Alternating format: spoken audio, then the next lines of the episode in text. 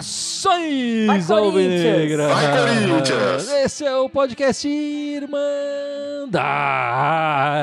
Corintiana número 267 267. Eu sou o Guilherme, eu tô aqui com a Ana e o Dudu. Quem sabe o Gibson ainda chega hoje. Estamos aguardando a presença dele, né?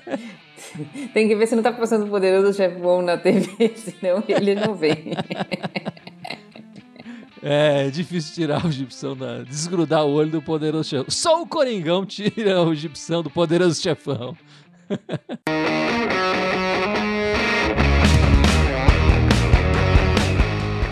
Nessa semana o Corinthians jogou uma partida apenas, né? É, contra o Fluminense, ganhou 1 a 0 o gol do GP. A gente vai conversar um pouco sobre isso, mas a expectativa maior, é claro, é sobre o jogo da segunda-feira, que vai fechar a rodada, né?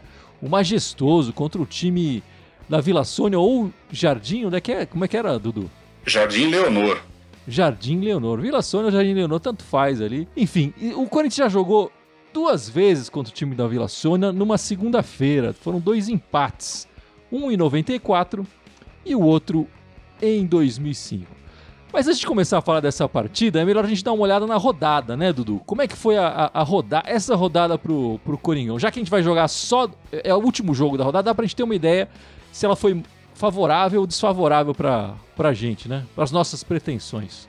É verdade, né? E no momento a rodada não foi favorável para o Corinthians, não, porque todos os times que estavam à nossa frente ganharam, né? Principalmente o Fortaleza e o time de verde. E também está tendo confronto direto agora, direto, né? O, Bragantino, que está à nossa frente, está jogando agora e está ganhando do Ceará fora por 1 a 0 Ou seja, nós estamos em sexto e mesmo com a vitória amanhã, a gente se mantém em sexto. É, a rodada foi, foi bem complicada, né, Dudu? Então, é, é, a, a, vitória amanhã é mais do que importante para a gente se manter ali junto com, com, com as equipes que estão na, na parte de cima da tabela principalmente para brigar mais pelo G4, né? Porque a, a, gente não perde a posição, né? independente do que aconteça na, no jogo, a gente não perde a sexta posição. Porém, vamos ficar mais distantes do G4 e alguns times conseguiram se aproximar. Lembrando que tem os, muitos dos times que estão próximos da, da, da, gente tem um jogo a menos ainda, né? Porque tá tudo quebrado ainda. Ninguém tá com 27, não, são poucos os times que vão fazer, estão fazendo o 27 jogo do campeonato. Mas se a gente ganhar, a gente abre em relação ao o, o que está embaixo. Ah, a gente abre em relação ao Inter, que é o mais próximo, e curiosamente é o confronto da próxima rodada. Inter e Corinthians. Mais do que importante a, a vitória amanhã para a gente se manter nesse, nesse bloco da frente e aí abrir mais vantagem ainda no, no final de semana seguinte, que é na, na nossa outra partida, né? E o próximo jogo, então, amanhã, segunda-feira, contra o time da Vila Sônia lá. Eu queria saber da Ana, que, que, conhece bastante a tática e tal, tem um contato ali com o Silvinho, né? Consegue falar algumas coisas no pé do ouvido ali do Silvinho. Como você armaria esse Coringão no jogo amanhã, Ana? O time da Vila Sônia, do Jardim Leonor, criou um fato novo, né? Trocou de trocou, treinador. Trocou, trocou de treinador em, em cima da pinta ali do jogo, justamente para a nossa derrota não falar, ah, eles ou foi a derrota pro Corinthians que tirou o treinador deles, mas tudo bem, isso aí é outro, outro jogo. Então a gente não tem muito critério para falar, eu vou falar de acordo com o que eles jogaram, o único jogo deles, que é com o jogo do Ceará. Eles montaram um meio-campo leve também, como é o nosso, mas não é um meio de campo muito marcador. Então, o, o, que eu faria era entrar na esquerda ali, que é a, a dúvida, né? Que é entrar com ou o Watson ou o Mosquito mesmo, com velocidade porque o meio de campo deles não, não é um meio de campo que marca, então a gente tem que ter uma transição rápida. Se a gente conseguir ter uma transição rápida, o Roger Guedes ali vai parar na cara do gol, né? Porque com o Adson e GP fazendo ali, assim, eu acho que o Corinthians tem que entrar com intensidade. Se o Corinthians não entrar com intensidade, porque assim, é a última chance deles fazerem alguma coisa no campeonato. Eles já trocaram técnico, eles é a única chance que eles têm de, de tentar melhorar aí no campeonato. Então, eles vão jogar o jogo da vida. Se o Corinthians entrar mole, o Corinthians vai dançar nessa. O Silvinho tem que pensar aí que tá todo mundo pipocando, falando que o Corinthians vai perder amanhã. É, mas eles vão vir com tudo para cima. Eles, com o Ceará, eles tiveram muita posse de bola, muita finalização, tudo para fora, tudo bem, mas muita finalização. Então o Corinthians tem que ficar ligado aí nisso. Tentar montar um. Eu montaria um ferrolho como foi com o. Como fez com o Palmeiras. Fica ali atrás, marcando baixo e sai na transição rápida com o Mosquito que é que eu acho que vai jogar. Eu colocaria o Watson, mas eu acho que vai jogar Mosquito GP ali.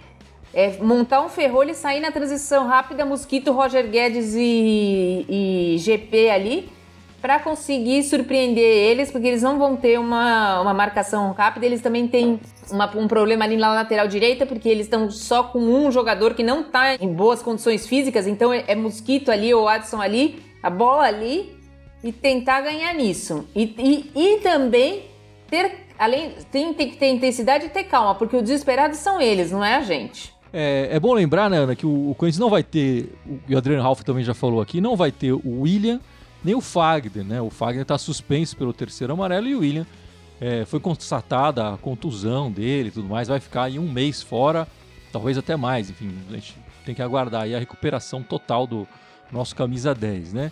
Você entraria então com o Mosquito ou não, você entraria com o Adson, com né? Adson, mas você acha, com o Adson. Mas você acha que Mas o... acho que vai mosquito, eu acho que vai vir mosquito. Ele vai vir de mosquito, que e aliás deu, deu assistência pro pro GP no, no jogo passado, Sim. né? E você entraria com o Duqueiroz na lateral direita, apesar do, do João Pedro estar tá relacionado, é isso?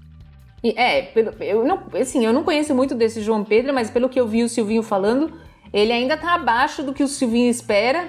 Então, sendo isso, eu entraria com o Duqueiroz. É um clássico, Acho que não é um jogo para você ficar testando. Do Queiroz, nas partidas que ele fez como lateral direito, foi bem. É, eu acho difícil ele colocar o João Pedro. Primeira vez que ele tá sendo relacionado, né? Muito tempo sem jogar e tudo mais, já colocar num clássico quente, assim. E igual também lembrou do Queiroz foi bem, né? Na partida, nas partidas que entrou, foi bem na lateral e foi melhor ainda quando foi colocado no meio, né? Alguns minutinhos ali, que é a posição real dele. Você, Dudu, como é que você armaria o, o Coringão para essa partida de amanhã? Concordo com quase tudo que a Ana falou. A única coisa que eu vou discordar é porque eu já começaria com o Mosquito. Embora o Watson tá bem, tá voltando também, mas eu já começaria com o Mosquito. Exatamente porque ela falou. O lateral direito dele estava com problema com o ex-técnico lá, tá fora de ritmo. E a gente sabe que a principal característica do mosquito é a velocidade, a partir para cima. E aí fazendo a transição. E se ele jogar também, se mudar de lado com o GP e ele jogando nas costas do lateral esquerdo dele, deles também, que é bem esquentadinho, adora sempre arrumar uma confusão, também é uma boa pedida para a gente poder arrumar de repente uma expulsão. Eu também acho que vai jogar o Duqueiroz, porque o João Pedro não, a gente conhece pouco. Então acredito que até o lado mais forte, a preferência do Corinthians vai passar mais com o Fábio Santos e muito provavelmente com o Renato Augusto ali fazendo uma triangulação junto com o Mosquito, o próprio Cantijo. Eu acredito que vai, o Corinthians vai fazer isso. Lembrando também que eles não têm o principal zagueiro deles, também está fora. Não sei se o principal atacante joga. E o Rigoni não. É, então, também é, aí volta a falar mais ainda. Eles estão até mais desfalcados do que a gente. Lógico que o Fagner faz falta, o William faz falta, mas em tese a, a, o desespero que nem Ana falou é, é, do, é, deles e a preocupação do jogo é deles e o Corinthians mas tem, vai ter que se impor. Acho que tem que fazer a transição rápida que nem Ana falou, jogar com velocidade, jogar com inteligência. E só como um dado curioso, a última vitória do Corinthians no Morumbi, quem era o técnico deles era o Rogério Ceni, gol do Jô. Você acha que vai se repetir amanhã, então, o gol do não, jogo?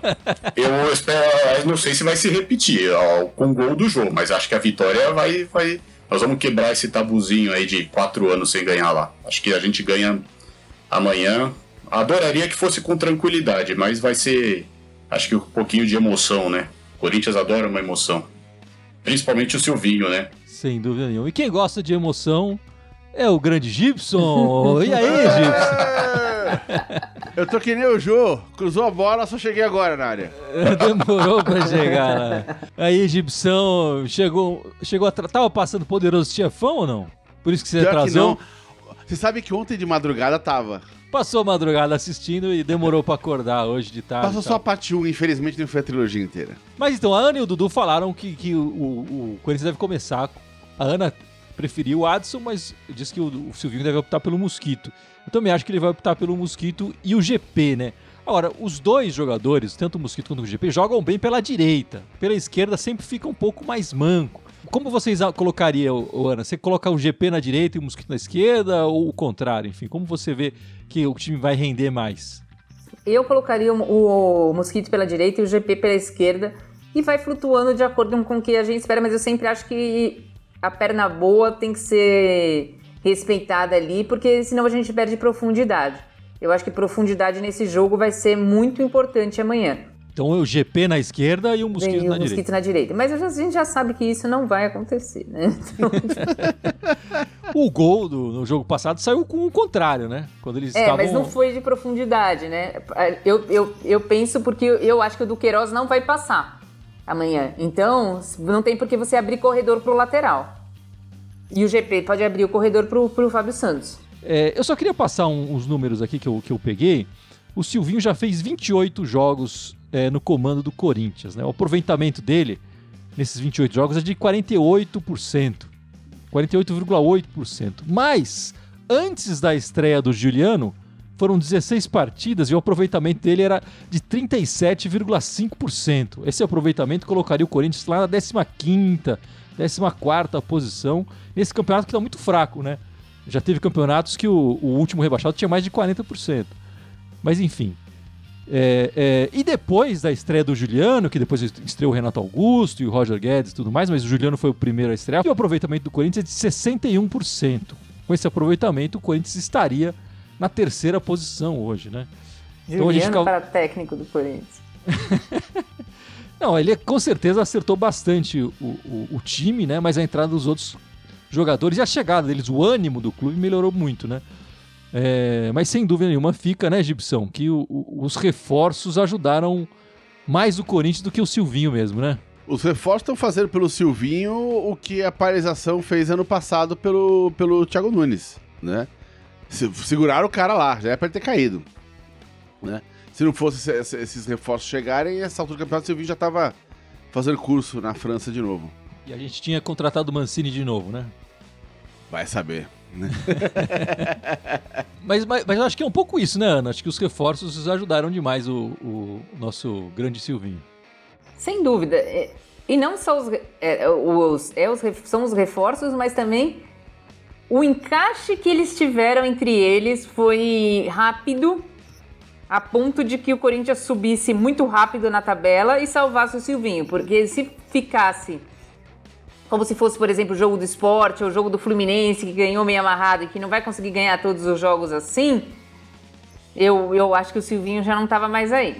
É, foi um encaixe muito rápido. O Corinthians jogou muito bem ali os, o, o, começo do. Mesmo alguns resultados não vindo contra América Mineiro, Ju, Juventude, mas você via que o Corinthians estava jogando bem e que podia melhorar. Eu concordo com o que a Ana falou, eu, eu só acho que a gente já comentou isso, que espero que não falte amanhã, um pouco também dessa agressividade, né? O Corinthians praticamente não finalizou contra o esporte e só deu um chute no gol contra o Fluminense.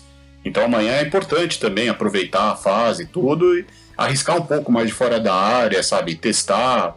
Porque, como a Ana falou, a pressão é deles o desespero é deles. Então a gente é jogar com inteligência amanhã. E a gente, se a gente jogar com inteligência, faz 1 a 0 aí acho que, mantendo, lógico, um pouco a intensidade, a inteligência, acho que dá para encaminhar bem a vitória. É que eu acho que esse, é, esse jogo de amanhã, enfim, eu não, não sei se você chegou a falar muito um pouco disso, mas você acha que eles vão para cima do Corinthians? Eu acho que eles vão ficar mais, mais presos lá atrás, né? É isso que eu tenho dúvida. O que, que o ex-ídolo vai fazer? Se ele vai é, jogar como time pequeno com a torcida no Morumbi, porque foi isso que o Sport Fluminense fizeram. Eles travaram totalmente o Corinthians, fizeram duas linhas de quatro lá atrás e não saía, saía só no contra-ataque. Será que eles vão fazer isso? Eles não fizeram isso contra o Ceará. Será que eles vão fazer isso contra o Corinthians, precisando da vitória e com a torcida ali em cima, que a torcida vai ou eles no meio tempo. Minha intuição diz que não.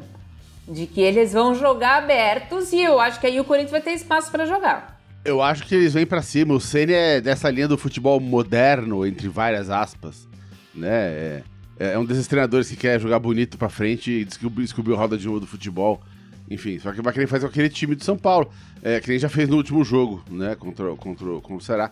É, eu acho que eles vêm pra cima, sim. Acho que não vai ficar segurando na, atrás, não. Bom, e, o, e, essa semana o Corinthians renovou, né, com, com o Duqueiroz, provavelmente nosso lateral direito no jogo de amanhã, de segunda-feira, né? Duqueiroz que tinha o contrato até março de 2022, agora o contrato dele vai até dezembro de, mil, de 2024. O, o Corinthians ainda tem outros jogadores que vencem o contrato no ano que vem, né? O Cauê, atacante, o próprio GP, mas o GP mesmo já deu declaração que a negociação dele está bem avançada, que deve assinar nos próximos dias. O Matheus Araújo, o Juan Oliveira, né, que ainda está se recuperando da contusão, o Rony, que também está contundido, é, e o Piton. O, o Juan, o Rony e o Piton terminam em dezembro só do ano que vem. Merecida a, renovação do, do Queiroz, né, Dudu? Ah, com certeza. É que ele foi mais utilizado na lateral, mas ele foi bem, como a gente já falou aqui, e ele pegou até pedreira, né? Ele jogou contra o Grêmio lá, indo bem, acho que se não me engano foi Atlético Paranaense também, e teve menos oportunidade no meio, que é a, que é a função dele. Mas é uma grata surpresa, assim. Se não me engano, foi o próprio Silvinho que subiu ele. Ele não estava entre os relacionados ainda, né? Não estava entre os, os principais jogadores para jogar. E tá dando conta do recado. Isso é uma bela surpresa, assim como o GP. O GP tava um pouco. Já tinha tido algumas oportunidades, aí jogou aqueles jogos que a gente estava eliminado lá na, na Sul-Americana e depois tinha dado uma, uma subida, mas parece que em treinamento tudo voltou, colocou a cabeça no lugar e agora tomou uma posição ali dele, né? Vai ser difícil tirar dele. E, e Ana, você que acompanha um pouco mais a base é, é, do Corinthians, é, eu ouvi relatos de que o, o Duqueiroz no meio era quase um Paulinho, né? Um jogador que um volante com boa chegada no ataque. Como é que, que você pode falar do. O que a gente pode esperar desse jogador que, como o Dudu falou, está sendo aproveitado mais na direita, mas a posição dele é de volante? Então, o, o Duqueiroz, quando ele jogava no sub-20, ele jogava de 5 mesmo, tipo o Gabriel. Era um bom desarmador, assim, a gente, eu lembro dele fazendo a copinha. Quando ele foi para o sub-23, o Danilo começou a utilizar ele como se fosse no tripé ali do meio de campo, como, como o Silvinho fez no começo, fazia com o Rony. E o, o, só que só pela direita, não pela esquerda. E ele começou a, a, se destacar ali, ele pisava dentro da área, fazia bastante triangulação. Eu até os primeiros jogos que eu vi, porque eu lembrava dele como um volante marcador, eu até falei, nossa, como ele evoluiu, assim, ele é, é, fazia, ia para a ponta, cruzava, é, fazia triangulação ali com o, o Bilu, com o, com o Formiga. E ele evoluiu bastante nisso, e foi por isso que ele subiu ali, porque ele fazia a mesma posição ali que o Silvinho gosta ali daquele tripé do, do, do, meio de campo. E eu nunca tinha visto ele jogar na lateral direita, mas acho que foi por isso que ele, que ele foi para a lateral direita, porque ele sempre fez esse meio de campo para a lateral direita. E eu acho que ele foi bem assim. Ele não vai ser o titular, mas eu achei um jogador é, que pode ajudar muito o Corinthians, como é o caso do Rony. E você, Gibson, gostou da renovação com o Duqueiroz? Gostei. Então, você comentou que ele, ele, tinha essa função meio, meio Paulinho. Tem, tem, essa sombra aí pairando que talvez Paulinho venha no começo do ano que vem, enfim, né? Tem esse boato falando, talvez o original volte, né? Então vamos ver o que acontece com o original e com o pupilo ali, né? Mas eu gostei da renovação do. Eu queria, enfim, ter, que tivesse mais chance na posição de, da volância mesmo, sem estar lá sempre quebrando galho na direita, pra gente poder ver melhor, julgar melhor. A gente não teve essa, essa oportunidade ainda.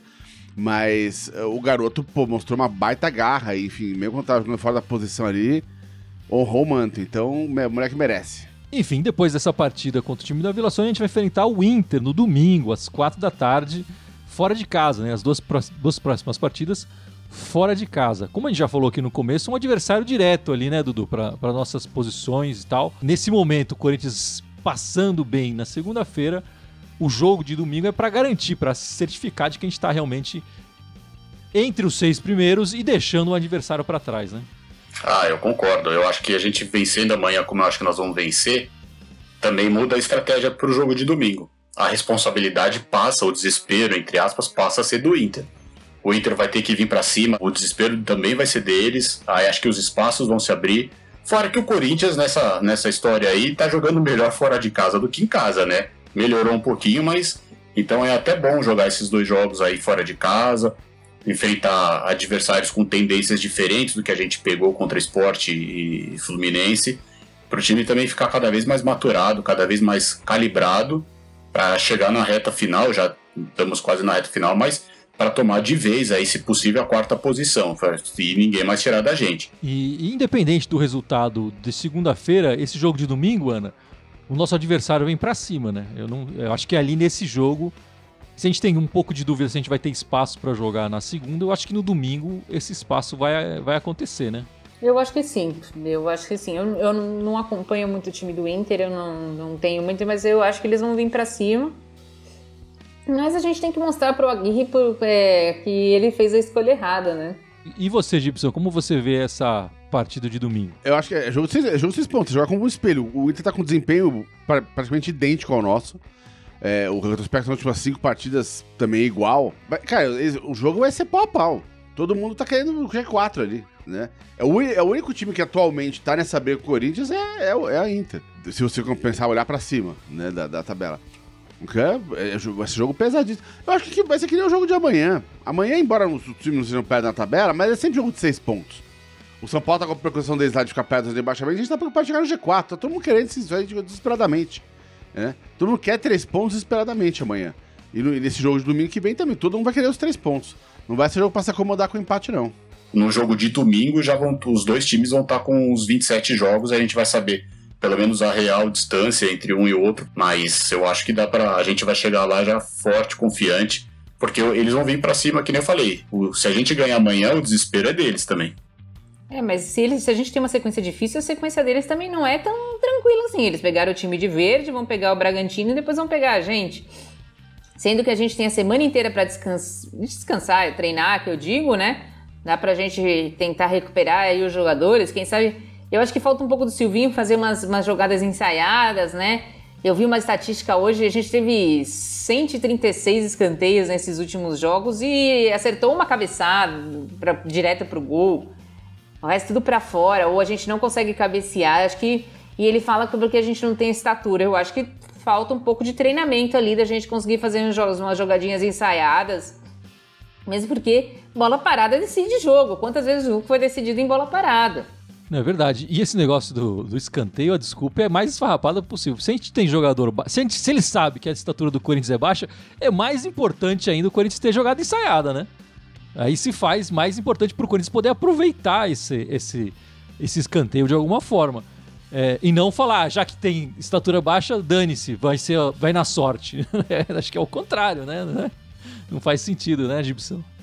Não, não faz mesmo. Mas uma coisa que joga contra, também via estatística, dos 40 times dos primeiros, né, os 20 da Série A e os 20 da Série B, o Corinthians tem a quarta é o quarto pior time em finalização no campeonato, né? Você acha que menos de 10 por jogo. Nós só estamos à frente do Brasil de Pelotas, que é o último da Série B, da Chapecoense, do Esporte e do time do Jardim Leonor. Desculpa, falei quinto. Nós só estamos à frente desses quatro times em termos de finalização no campeonato. Então, de 40, você ser o 35, por isso que eu acho que eu falei, como a qualidade melhorou, é preciso mesmo arriscar mais os chutes de fora da área, que nem a Ana acabou de falar, ter alguma jogada ensaiada, escanteio, cruzamento também, né? Pode conseguir a vaga direta esse ano, mas vai ter que melhorar e muito pro ano que vem, porque não só escanteio, como falta, né? A gente até falou aqui em outros podcasts quanto tempo o Corinthians não fazia gol de falta, esse ano fez três. Mas é muito pouco para um time como o Corinthians, para a tradição que o Corinthians já teve, com jogadores que o Corinthians já teve. É, mas esses números aí, eu, eu vejo até vantagem para o Corinthians, porque se ele tem números tão ruins assim de, de finalização, a gente está lá em cima na tabela, né? É, então a gente pode finalizar pouco, mas está finalizando bem. Eu acredito que seja muito pelos reforços, claro, que chegaram depois. É, mas é, é interessante essa, esses números mesmo, Dudu. E o, o, o, Corinthians fez uma alteração na, na tabela, no calendário de jogos, transferiu o jogo da Chapecoense, que era no dia 31 de outubro, dia 30, se não me engano, de outubro, e foi para o dia 1 de novembro, que cai numa segunda-feira. E essa alteração, Gibson, garantiu que o Corinthians jogue já no jogo contra a Chape com 100% da capacidade da Neoquímica Arena.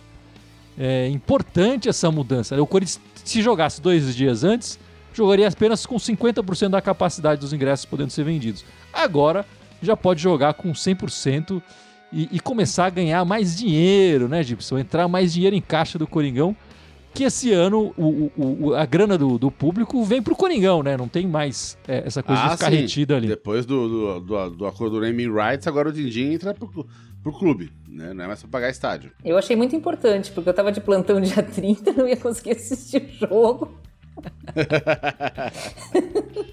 E agora você vai até conseguir ir no jogo, né? Agora que mudou, eu tô tranquila. Agora ela vai, ela vai ficar no banco. Vai ficar lá junto com o Fernando e com o Doriva ao lado do Silvinho. É, eu gostaria mesmo. Mas, Dudu, a expectativa é gigantesca, né? Pra ver a arena lotada é, é, de torcedores novamente, incentivando o clube, né? Ó, com certeza. Eu já acredito que a Arena vai estar bem cheia nesse jogo contra a Chapecoense. A gente conseguindo esses quatro pontos, como até o pessoal falou, ou os seis, porque o jogo contra a Chapecoense é exatamente depois do, do time do Jardim Leonor e depois do Inter. Então a tendência é que realmente aí bata lá, sei lá, 37, 38 mil, até porque é, o horário, apesar de ser segundo, o horário não é tão ruim também, né? Sendo às 8 da noite. Não, e o, dia seguinte E é feriado. Feriado. Ah, então a gente conseguindo. tá- vai, vai estar olha, lotado. lotadaço. Vai estar lotado. O pessoal vai querer ver os reforços. Quem ainda não viu vai querer ver. Só a pena do William, né? O William vai ficar aí um mês fora, pelo menos. Mas vai ser casa cheia. Vai dar aí 37, pelo menos 37, 38 mil pessoas lá na Arena, certeza, nesse jogo contra a Chapecoense. É, e teve muito clube que, aproveitando essa, essa pouca utilização do estádio, né? Esses é, porcentagem menor, 10% só, aumentou o preço dos ingressos. O Corinthians não fez isso, né? E, e mesmo e não fazendo isso, conseguiu uma boa lotação nesses, nessa porcentagem menor e foi um dos clubes que mais arrecadou dinheiro é, é, nessa volta do público. E, tá, e é importante isso, né, Gibson, para as finanças do, do clube. Nessa semana saiu uma matéria, né? Falando justamente sobre a divulgação do, do, do, do- do balanço do Corinthians nos primeiros oito meses do clube, né? Pô, num ano co- como esse conturbado, com, enfim, com pandemia, etc., o Dury tinha colocado desde o começo, quando ele entrou, que era a, a- a principal é, meta dele era organizar, reorganizar as finanças do clube aos poucos.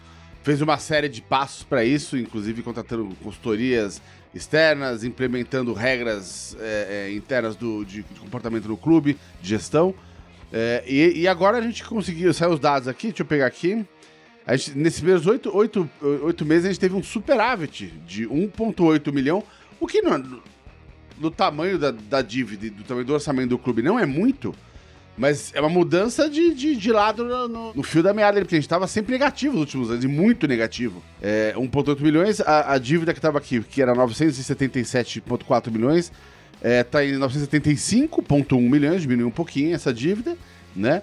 O que preocupa ainda é a, é a porcentagem disso quase, desses quase 1 bilhão, quase 600 milhões, é, é, 595 mi- é, milhões são é, dívidas de curto prazo, de um ano. E, e essas dívidas estão em renegociação, por exemplo, se estender o prazo de pagamento, você conversa com os credores para dar mais tempo, porque você conversa botar a cabeça para fora da água. E apesar disso, ele conseguiu diminuir a folha de pagamento, mandou um monte de cara embora, rescindiu o contrato, emprestou os caras, e a gente conseguiu trazer esses quatro reforços que mudaram o- completamente o, o- o- clima e o, e o- e o desempenho do time. Então não deixa de ser, não deixa de ser só notícias positivas nesses meus oito, oito meses do ano.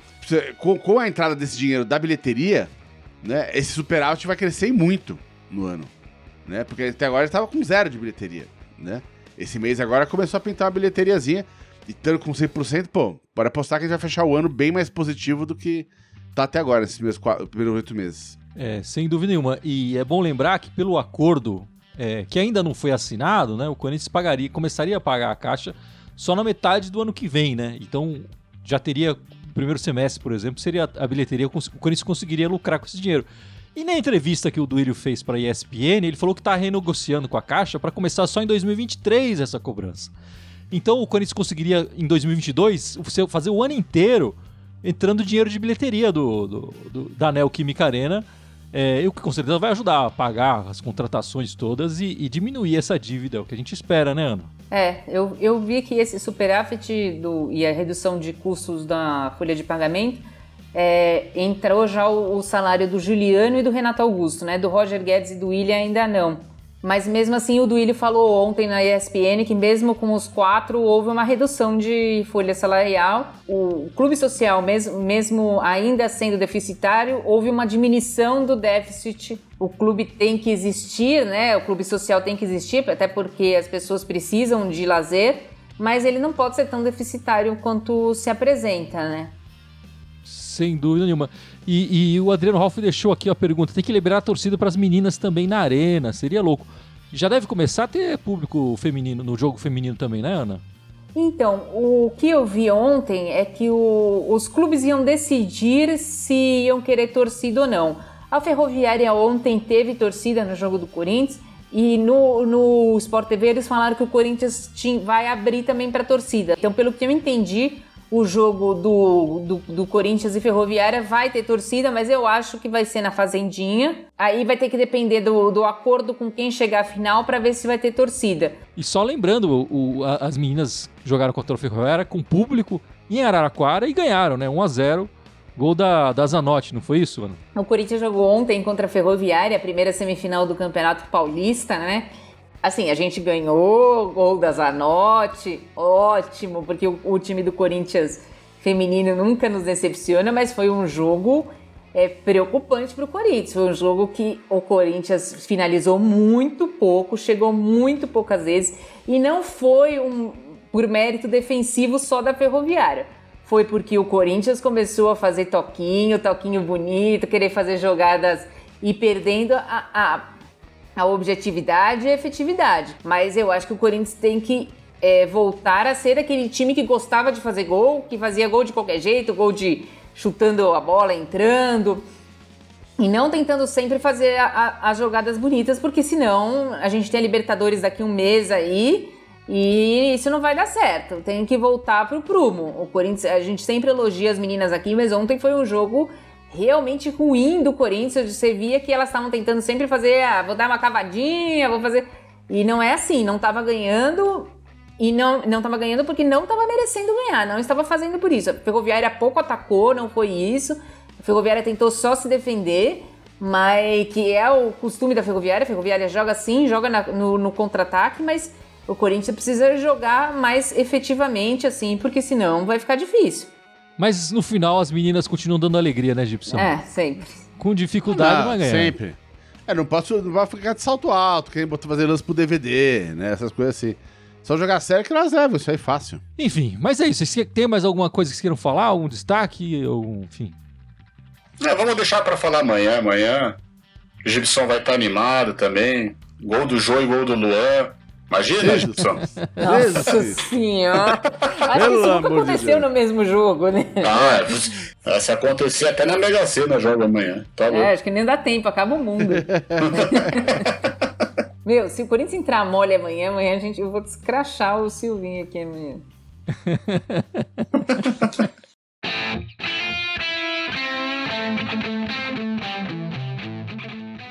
e com essa ameaça da Ana, vamos encerrando este podcast 267, é, esperando uma grande vitória do Coringão amanhã no Majestoso. E o Gibson, que entrou depois, né, Gibson? Tava folgado ali e tal, entrou depois. Vai lembrar as nossas redes sociais, né? É isso aí, estamos ao vivo aqui no Facebook e no YouTube.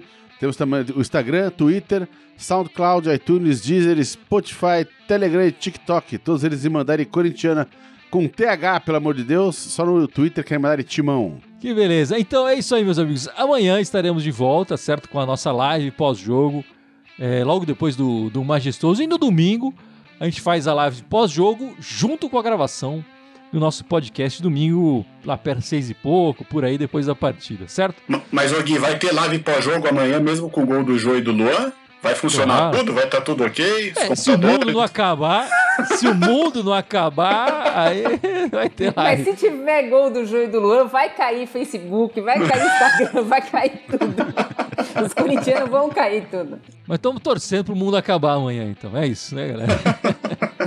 Mas é isso, meus amigos. Muito obrigado pela participação de todos. Até amanhã e vai Corinthians! Vai, Corinthians! Vai, Corinthians.